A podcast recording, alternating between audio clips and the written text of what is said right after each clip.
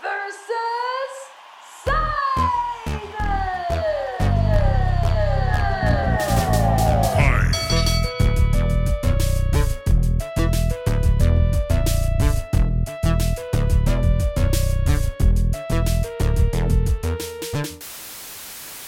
Herzlich willkommen zu unserer zweiten Folge von Schwarzwald versus Seidel.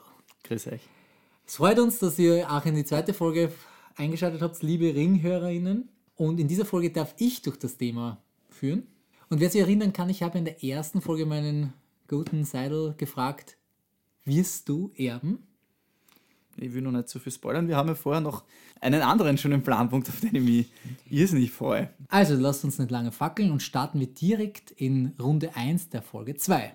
Davor möchte ich nur was ganz Kurzes anmerken, was ich fein finde, dass wir heute bei dir, lieber Schwarzwald, zu Hause aufzeichnen und deshalb, liebe Ringhörerinnen, falls Katzengeräusche und anderes im Hintergrund zu hören sind, äh, lasst euch nicht ablenken oder im besten Fall einschnurren. Gut one. Round one, fight! Ja, lieber Seidel, ich habe heute etwas mitgebracht und man müsste schon ziemlich weit weg vom Schuss sein, wenn man das Thema nicht mitbekommen hat. Und zwar wird dir nicht entfallen sein, dass das Korrektiv, das spannende Treffen von verschiedenen Rechtsradikalen in, Nähe Wannsee aufgezeichnet hat. Also, Also war Thema ist durch alle Gazetten gegangen, ja. Genau. Ja, also, es, ist, es, ist, es ist wahrscheinlich jedem so aufgefallen. Und wir möchten ja in dem, in dem Podcast eigentlich nicht zu viel politisieren, aber was ich spannend an der ganzen Das Sache wärst finde. nicht du Schwarzwald, wenn du nicht äh, Genau, zumindest nicht- ein bisschen eine E- Essenzpolitik reinbringst. Ganz genau. Aber was ich wirklich voll interessant an der Tatsache finde, neben dem, dass es extrem verurteile, was dort besprochen wird, ist, ist die Tatsache, dass nicht ganz 100 Jahre nachdem ein sogenannt, ein, ein gewisser Plan damals in Europa in vielen Köpfen gesteckt ist, jetzt wieder die Idee aufkommt, nehmen wir doch einfach das Problem und bringen es woanders hin. Weil äh, ein Thema aus der Geschichte, das mich sehr fasziniert, immer schon fasziniert hat, ist der sogenannte Madagaskar-Plan. Wem das nicht sagt und wer da noch nicht so drinnen ist, bevor die Nazis ihre unter Anführungszeichen Endlösung, ich finde das Wort furchtbar für die Tatsache, dass sie einen Genozid begangen haben, äh, verwenden. Wir, ja. Genau, gab es nicht nur von den Nazis, sondern auch in Kooperation mit britischen Antisemiten, französischen Antisemiten, deutschen, österreichischen und japanischen Antisemiten tatsächlich den Plan, der sogenannte Madagaskar-Plan, die komplette jüdische Bevölkerung aus Europa nicht umzubringen, sondern gesammelt nach Madagaskar zu bringen. Man muss dazu sagen, Madagaskar war, war damals noch ein Besitz von Frankreich, also Kolonie, und hatte kaum Einwohner. Es war eine relativ leere Insel. Und die ursprüngliche Idee war, okay, wir nehmen quasi das Problem, packen es dorthin, man gibt ihnen Survival-Tipps, gibt ihnen alles Mögliche mit, damit du dir Leben aufbauen kannst und hat quasi das Problem aus der Welt geschafft. Das ist vor allem von einem englischen Denker sehr vorangetragen gewesen und ist letztlich daran gescheitert, dass Deutschland und Frankreich einfach Probleme miteinander gehabt haben. Das heißt, die Beobachtung, dass jetzt äh, aktuell in, äh, in, in eher der rechten Bubble plötzlich ein, ein Plan aufkommt, der so schon mal ähnlich da war mit einer Delozierung von Personen oder von, von, von einer Gruppe. Spannend. Das ist Ja, quasi die Essenz. da werde ich mir jetzt äh, hüten müssen und wirklich äh, gut blocken müssen. Ja, zeig mal deine Parade. Ja, mein, meine Beobachtung ist eigentlich eine, eine, eine ähm, fast, fast popkulturalistische. Ähm, es geht um das Jugendwort des Jahres 2023 und zwar, wir haben es alle mitbekommen, Braka. Definition kann ich da nur kurz geben. Äh, steht schlicht für Hose. Allerdings kommt der Begriff immer in Kombination mit einem Adjektiv vor und so weiter. Also Bracker als Jugendwort des Jahres in Österreich für Hose. Und das Spannende, das ich daran gefunden habe, es ist das erste Mal, dass ein Produkt zu einem Jugendwort wird. Wo davor alle möglichen anderen Wörter und so weiter, oft auch äh, wahrscheinlich äh, bedenkliche Wörter, wie auch immer, zu, zu Jugendwörtern wurden. Und ich will mich ja gar nicht mit der Genese und mit, mit allem drumherum, wie dieses Jugendwort gewählt wird, entsteht oder sowas beschäftigen. Ich will nur in den Raum stellen, das ist zum ersten Mal, dass ein Produkt, also etwas, was man kaufen kann, ein Jugendwort ist. Und das habe ich sehr spannend gefunden und sehr gegenwärtig. Zwei Gedanken kurze dazu. Erster habe ich im ersten Moment gedacht, du sagst jetzt das Unwort des Jahres 2023, was ja Remigration wäre. Und man dachte, okay, spürst du mir da jetzt quasi so ein bisschen in die Nein, Karten? nein, nein, das auf keinen Fall. Aber das Zweite, was, wa- wie ich das entdeckt habe, tatsächlich, ich habe mich sehr ähm, abbecken müssen drüber, war tatsächlich die Tatsache, dass ich, Abbecken vielleicht kurz gesagt, das ist äh, sich krumm lachen. die Leute aus meiner Generation verstehen unter Bracker mehr oder weniger, ich brack da an, ne? also quasi, man kriegt ein Tätschen, Ja, ja. also eine Watsche. Und Meine, meine Großelterngeneration war das noch der klassische, äh, der, der, der Kleiderbracker, sagt man. Oder Teppich- nicht, aber das- äh, Teppichbracker. Teppich, Teppichbracker, Teppichklopfer, ja, sowas in die Ja. Richtung. Genau, genau. Genau. Das ist jetzt äh, a, a very millennial thing to say, I guess. Aber egal. Ähm, Gut, wem würdest du den Punkt geben? ich finde für unseren Podcast sehr passend äh, ist deine Beobachtung natürlich eine tiefgehendere und eine wirklich spannende, wo ich zur Verteidigung meiner These sagen muss, sie ist halt äh, sehr aktuell, sehr popkulturell vielleicht aktuell oder vielleicht bin ich auch zu weit hinten. Ich finde es ja spannend, wir haben jetzt beide quasi die beiden Seiten unseres Podcasts abdecken. An Aktualität mangelt es, glaube ich, beiden nicht. Ich tue mir ein bisschen schwer. mh, Was sagen unsere Zuhörerinnen? Wen würdet ihr den Punkt geben? Im besten Fall schreibt sie uns auf unseren diversen Social Media Kanälen an, die wir da haben. Die verlinkt man dann natürlich in den Show Notes wie immer. Wir bitten darum, ganz genau. Wie immer ist gut in der zweiten Folge. Ja, so ist es. Aber ja, Im Business. Sehr gut. Und ich darf dich jetzt bitten, lieber Schwarzwald, uns in das Thema der Folge einzuführen und mir deine These an den Kopf zu knallen. Round two. Fight. Also, ich habe dich letztes Mal gefragt und wir haben es am Anfang der Folge schon quasi kurz wiederholt. Das Thema, mit dem ich mich jetzt länger schon beschäftige, aber jetzt vor allem in den letzten Monaten wesentlich stärker, ist ein von mir sogenanntes Erbe-Erinnerungsparadoxon. Und zwar habe ich die Beobachtung gemacht, quer, quer durch alle Gesellschaftsschichten, dass Personen, die tendenziell und, mir, re- äh, und ich möchte es jetzt bewusst wenig politisch halten. Es geht rein um, um, den, um den Gedanken. Dass Personen, die tendenziell kontra Erbschaftssteuer sind, auch tendenziell, historisch vor allem gesehen, kontra Erinnerungskultur waren. Was verstehen wir unter Erb? Also Erbschaftssteuer ist ganz klar, es wird quasi auf ein, und das ist quasi das Argument von, äh, von Gegnern dieser, dieser Steuer, es wird bereits versteuertes Hab und Gut nochmal versteuert, weil mit der Begründung, die Person, die es erbt, hat ja für dieses Ding, für dieses Gut nichts geleistet. Sorgt, je, nach, je nachdem, welchen Wirtschaftswissenschaftler du fragst, sagen die anderen, führt zu viel besseren Ausgleichsmaßnahmen und zu einem Gleichgewicht unter, unter den Vermögenden und Kritiker sagen, na, das trifft wen auch immer. Vor allem eh Leute, die wenig erben und die trifft, wobei man ja mit Freibeträgen und so weiter das sehr vertiefen kann. Und du meinst äh, kontra Erbschaftssteuer und kontra Erinnerungskultur. Genau. Und gleich, Vielleicht erläuterst du uns das Genau, kurz. und Erinnerungskultur auf der anderen Seite, genau, das ist der zweite Punkt. Da geht es quasi um jede, man könnte quasi Nation, es kann auch Ethie sein, es kann Volksgruppe sein, was auch immer. In unserem Fall ist es unsere Nation. Und ich bleibe jetzt spezifisch jetzt in Österreich. Unsere Nation hat eine Erinnerungskultur und diese Erinnerungskultur geht, ich würde mal sagen, längstens zurück bis zur Habs Ende der Habsburger Zeit. Also Franz und Sissi und eventuell noch der Karl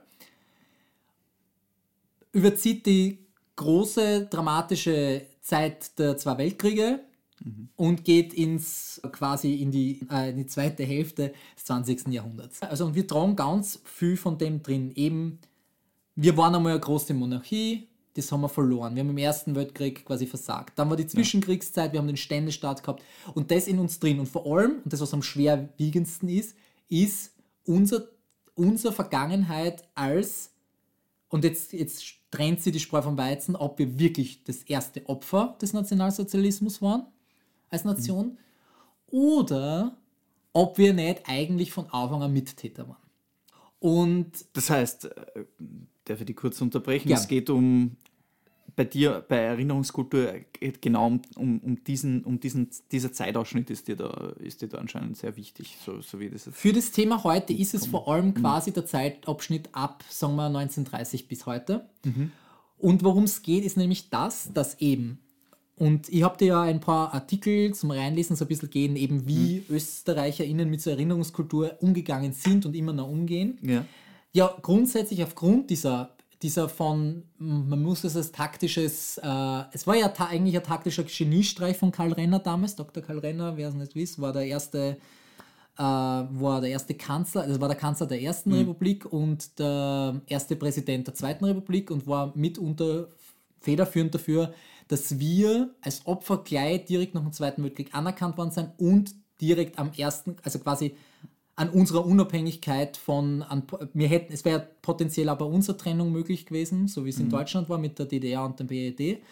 Ähm, und das hat er verhindert durch das, dass wir so schnell quasi ein Staatskonstrukt gehabt haben. Meine, umstrittene Persönlichkeit, Persön- Persönlichkeit und äh, ja, hat auf ihre eigene Art und Weise historische Spuren hinterlassen, die, die, die wahrscheinlich, das wahrscheinlich eine eigene Folge brauchen Genau, würde, aber, aber, aber, auch sehr die spannend. Essenz ja. davon ist, dass er quasi diese Opferrolle, wir waren das erste Opfer des Nationalsozialismus und ich möchte da gar nicht widersprechen, dass nicht viele Menschen in Österreich tatsächlich Opfer des Nationalsozialismus waren. Aber mit dieser Positionierung haben wir in uns eine gewisse Verklärung für die Erinner- Erinnerungskultur geschaffen. Und zwar, dass wir immer wieder sehr gerne abstreiten, dass wir eine mitunter nationalsozialistische Vergangenheit unter unseren Reihen, unter unseren Familien oder direkt im engsten Kreis haben. Also dass es in eine österreichische nationalsozialistische Vergangenheit noch vor der, der, der Übernahme oder wie, wie man es dann auch immer bezeichnet. Genau. Und es geht mir jetzt auch gar nicht, das jetzt in dem Fall zu werten, weil wir sind nicht die Menschen, die damals gelebt haben. Wir, also ich maß mir kein Urteil zu, wie, du, wie sich Personen damals entscheiden haben. Um was es mir geht, und das ist das Spannende, um jetzt endlich zum Kern der Frage zu kommen. Menschen, die kontra Erbschaftssteuer sind, die sagen, meine Eltern, meine Großeltern haben dieses Haus, dieses Vermögen erspart, aufgebaut und damit ihre Nachkommen was haben. Warum sollte ich jetzt dem Staat etwas davon abgeben? Oft in einer Linie sein, wenn die Aussage kommt, wir sind für unsere Vergangenheit haftbar, wir waren mir beteiligt und sagen, nein, das waren die Verbrechen von damals, das geht uns nichts mehr an. Also man hat quasi zwei Meinungen, die sie gegeneinander reiben und vertritt die auch gemeinsam. Und das wäre jetzt quasi, sagen wir mal, die konservative, eher rechte Seite von der Dinge, weil gerade wenn du aus der konservativen, wirtschaftsnahen Ecke kommst, ist man eher kontra Erbschaftssteuer Ja. und gleichzeitig auch eher, lassen wir die Erinnerungskultur ein bisschen beiseite. Auf der linken Seite in der österreichischen Gesellschaft haben wir ein ganz starkes Pro für diese Erbschaftssteuer. Man sagt, hey, wir, also ich habe für, für dieses Vermögen nichts geleistet, für dieses Ding, das mir vererbt wird. Ja, wir zahlen eine Steuer dafür. Das hilft zur Umverteilung von, von Vermögen und so weiter und so fort. Und gleichzeitig sind das aber die Personen, also es geht vor allem aus linken Gruppierungen, die sagen, nein, wir brauchen eine starke Erinnerungskultur, wir dürfen das nicht verklären, wir müssen dafür gerade stehen, was unsere Vorfahren gemacht haben. Und hier ist du wieder. Einerseits, nein, ich habe das eigentlich nicht verdient, weil ich habe ja nichts dafür geleistet. Aber andererseits, ich soll jetzt gerade stehen für das, was meine Großeltern oder meine Urgroßeltern vielleicht oder vielleicht auch nicht gemacht haben. Du siehst auch wieder hier eine, ich sage mal, Logik. Wenn man sich die politische Landschaft in Österreich anschaut, würde ich sagen, ich- wahrscheinlich die einzige Partei, die so komplett in einer Logik fährt, wären jetzt tatsächlich, glaube ich, die Liberalen, die jetzt quasi pro Erinnerungskultur sind, aber auch kontra Erbschaftssteuer. Das wäre die eine Richtung. Man, weil, weil das wäre der logische Zugang quasi. So. Das wäre eine kohärente Meinung. Oder man geht die andere Variante, die tatsächlich, soweit ich weiß, von niemandem vertreten wird so richtig so.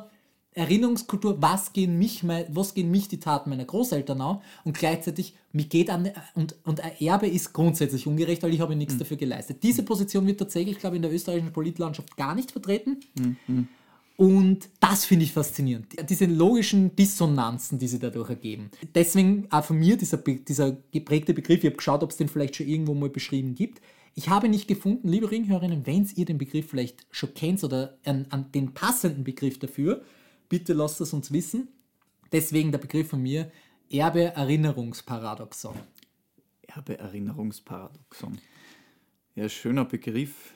Hm, dann muss ich jetzt kurz darüber nachdenken. Finde ich, finde ich gute Wortschöpfung für das von dir beschriebene. Ich meine, Was ich, noch, was ich noch hinzufügen würde, ich meine, reine Politlandschaften, wie wir es hier jetzt gerade äh, aufgebaut haben, gibt es natürlich nicht. Das ist ja von Privatperson zu Privatperson dann doch wieder unterschiedlich. Aber ich, ich gehe mit dir mit in, in der Hinsicht, dass, dass es diese, diese Situation gibt und das, was du da beschreibst, so einem, wahrscheinlich in, im, im, Pro, in Prozentbereichen, dann auch wirklich so zutrifft. Das ist schon eine, eine spannende Beobachtung äh, Kontra-Erbschaftssteuer, das irgendwie korreliert mit Kontra-Erinnerungskultur. Ich meine, die Frage ist, würde man das jetzt von einem Gerechtigkeitsstandpunkt aus sehen, dann ist ja das sehr, sehr kritisch zu betrachten im Endeffekt. Also was wäre denn da dein, dein Zugang? Also ich würde nämlich sagen, vom, vom Gerechtigkeitsstatus her ist ja das absolut, geht ja das absolut dann daran vorbei, dass ich praktisch die, die Taten meiner Vorgenerationen oder Dinge, die, wir neigen oft sehr gern dazu zu sagen, da ist etwas passiert, was ja absolut eine, ein, einen passiven Ausdruck schon irgendwie, irgendwie in, in, in, den Vordergrund stellt und absolut, meiner Meinung nach, absolut fatal und falsch ist. Aber da wurden Taten gesetzt, ja, schreckliche Taten äh, zum Großteil. Und von denen distanziere ich mich in der Hinsicht, dass ich sage, äh, ich will mich mit dem gar nicht beschäftigen. Auf der anderen Seite will ich aber das Erbe im, im Großformat, es muss ja nicht immer nur äh, ums Geld gehen, sondern ich will das Erbe, das ich als positiv bewerte, können ja auch Riten und andere äh, Kulturgüter etc. sein, die will ich integrieren wieder in die Gegenwart. Das ist wirklich eine spannende Beobachtung. Ähm, die Frage ist wirklich unter dem, unter dem Schirm der Gerechtigkeit. Ja, da habe ich äh, Thesen dazu. Ja, bitte. Also der K.O.-Gedanke kann du direkt anschließen quasi. Bitte, schließ, ähm, schließ an. Mein Cross quasi wäre jetzt in dem Fall äh, für unsere Ringhörerinnen, damit wird sie, damit wird im Boxkampf die, der Schlag, der überkreuzende Schlag mit der starken Hand mhm. bezeichnet.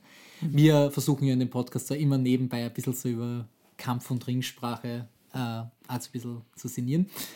Mein Cross in dem Fall wäre, dass Gerechtigkeit nie für alle in dem Kontext hergestellt werden kann. Mhm. Weil du kannst Gerechtigkeit für die damals Geschädigten herstellen. Weil wenn man, dann, man könnte es so machen, okay, wir sind dafür verantwortlich und dafür steht man jetzt quasi Erbe zu, aber dann müsste man die Erinnerungskultur so weit greifen und dann müsste man staatlich so weit intervenieren, dass man sagt, okay, mhm. Von dem Vermögen, das zum Beispiel jetzt in meinem Fall ist es meine Großelterngeneration, weil sowohl meine Mutter als auch meine, meine Großeltern eher tendenziell spät Kinder bekommen haben. Tatsächlich ist meine Großmutter noch Zeitzeugin, die hat das miterlebt. Die These ist, vieles von diesem Vermögen, von dem wir heute zum Teil schöpfen, ist ja mitunter vielleicht illegal eingezogenes. Man müsste genau prüfen, woher kommt dein Vermögen? Ist quasi deiner Familie, und das ist ja, und das ist ja bekannt, dass das zum Teil so ist, habt ihr eigentlich nur Vermögen, weil es ihr jüdische Familie quasi äh, mhm. dessen beraubt hat oder eine Roma-Familie oder eine sozialistische Familie und quasi auf Basis von dem überhaupt erst zu diesem Vermögen kommen seid. Und wenn man dann ansetzt, dann nimmt es ein, also und, und ich sage nicht, dass das nicht der richtige Weg ist, ich sage nur, damit macht man ein Fass auf. Wir haben das gesehen, eine nigerianische äh, Forschertruppe zusammen mit französischen Forscherinnen ausgerechnet, wie viel Frankreich mhm. Nigeria aufgrund ihrer Taten zu Zeiten des Kolonialismus schulden würde. Die, die, die Berechnung war, glaube ich, 2019 oder 2018, bitte korrigiert es mich, und sind auf einen Wert von 300 Milliarden Euro gekommen, mhm. den Frankreich Nigeria schulden würde.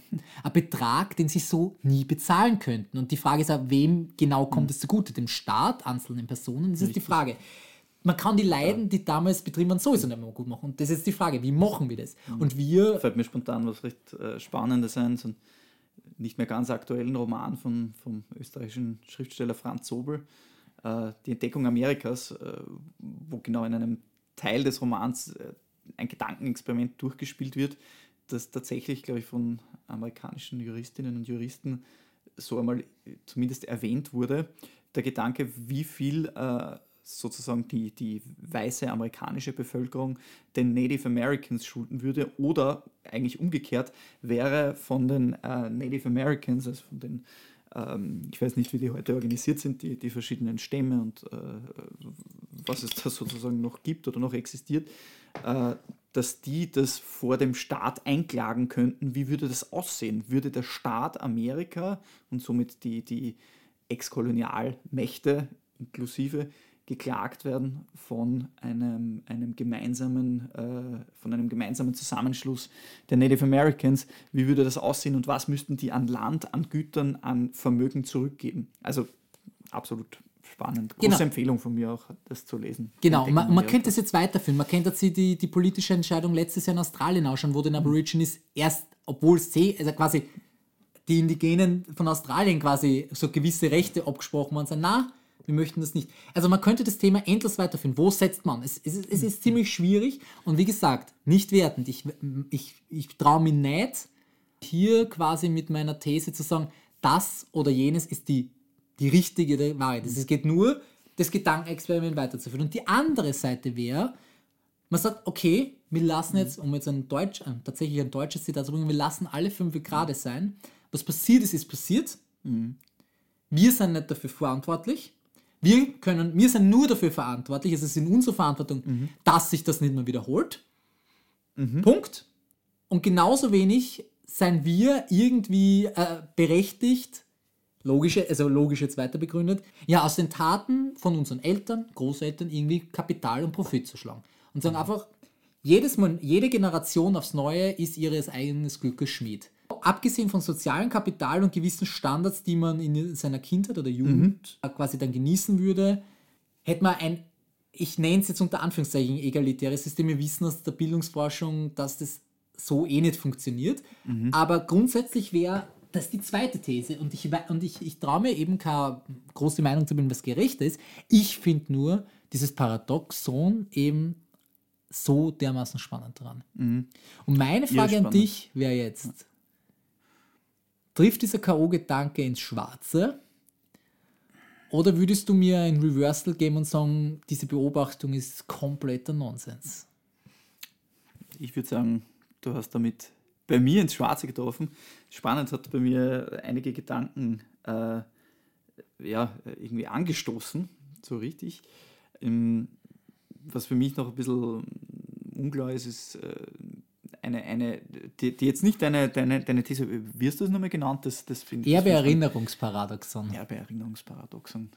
Ich mag solche, solche Begriffsschöpfungen, das ist super.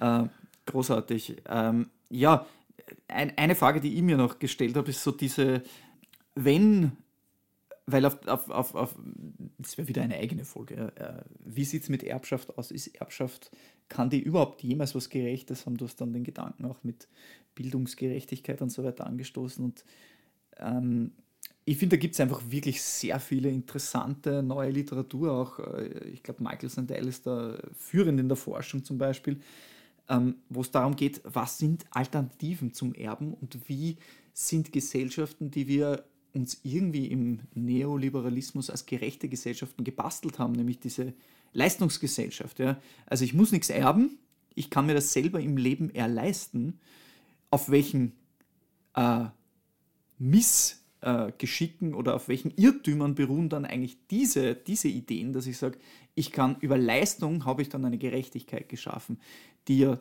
de facto nicht nur im Bildungssystem, sondern generell, wie kann ich ein System erschaffen, in dem ich wirklich nur Leistung als das beurteile, ist es so viel gerechter als Erbschaft. Und jetzt noch die ganz böse Gegenthese, das schauen wir uns jetzt weise nur Erbschaft an, äh, dass äh, Ererbtes oft von Persönlichkeiten, die Dinge ererbt haben, auch Vermögen, oft einen viel größeren Anreiz haben, Gesellschaften was zurückzugeben, so kommt es auch in seinen Untersuchungen, also in Michael Sandels Untersuchungen immer hervor, als Leute, die glauben, sie haben durch eigene Leistung sich das verdient.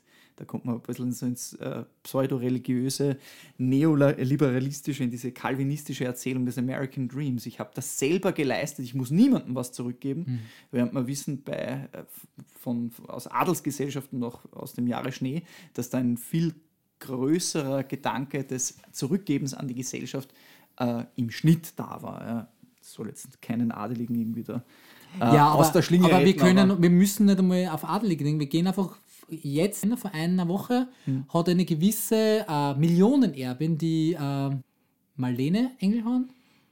Ist das ihr Name? Marlene? Mhm. Musst, musst du mir jetzt äh, hinführen? Ähm, die Marlene. Engelhorn, eine bekannte Millionenerbin aus Österreich, hat, die, nachdem sie jetzt eh schon seit mehreren Jahren eine Kampagne für eine progressive Erbschaftssteuer anführt, einen quasi etwas gegründet, das sie den Guten Rat nennt. Genau, Marlene Engelhorn, wir haben es gerade nachgeschaut, im Zeitalter von Google, easy. Ähm, und die, in diesem guten Rat werden per Zufallsstichprobe aus dem Melderegister österreichweit 50 Personen ausgewählt, Spannend. die über 25 oder 50 Millionen, ich bin mir jetzt nicht sicher, ich glaube, es sind 25 Millionen Euro von ihrem Vermögen, das sie nur ererbt hat. Sie sagt, ihre These ist, ich habe nichts für dieses Geld geleistet. Und, und das Wichtige ist, sie gesagt, nicht sie will entscheiden, was mit dem Geld passiert, weil so passiert keine Machtverschiebung. Ich rede jetzt mit ihren Begriffen, sondern dieser gute Rat darf sich ausschnapsen, was sie mit diesem Geld machen. Es gibt Regeln, wie es darf nicht veruntreut werden, es darf nicht in, weiß ich nicht, in Anschaffung von Waffen oder so passieren. Ähm, genauen, genauen Regeln müsst ihr mich einlesen, aber grundsätzlich, und das ist ein, jetzt ein aktuelles Thema.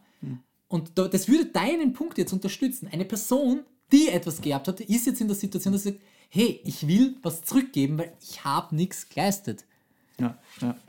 Also das ist, das ist so eine Beobachtung, die, äh, die- mir bei der Recherche ein bisschen aufgefallen ist. Ähm, deshalb mh, hin und wieder untergeht bei dieser Diskussion zur Erbschaftssteuer, die absolut ihre Berechtigung hat und das weiter diskutiert werden muss, wie und es muss umgesetzt werden. Also in Staaten wie Deutschland, Österreich und so weiter ist, liegt es auf der Hand. Äh, aber eben eine für mich extrem spannende Beobachtung, genau diese Sache mit, äh, mit, der, mit dem Problem der Meritokratie, in der ich mir selber mein Erleistetes plötzlich mir viel mehr zugestehe, als dann oft das Ererbte. Eine spannende Sache, meiner Meinung nach.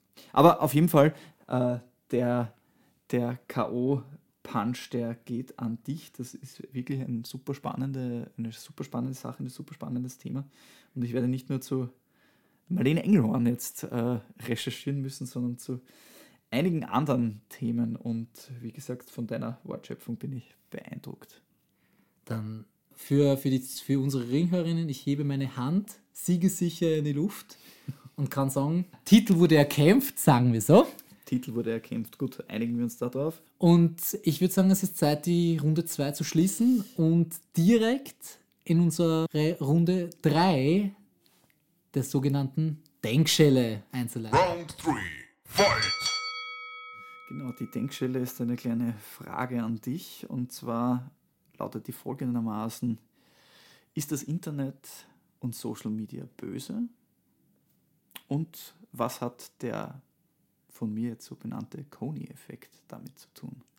Oh, ich kann mir schon vorstellen, worauf du nächste Woche raus willst. Ja, liebe Ringhörerinnen und Ringhörer, ich freue mich schon sehr auf die nächste Folge und auf eine heiße Diskussion, auf ein heißes Match. Hier vielleicht dann wieder die Aufzeichnungen äh, von unserem Studio in Simmering aus. Wir werden sehen oder hören. Wir wünschen euch jetzt noch Good Fight. And good night.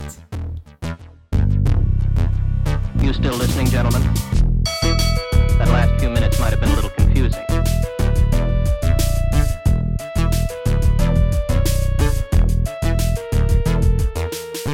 You might find it interesting.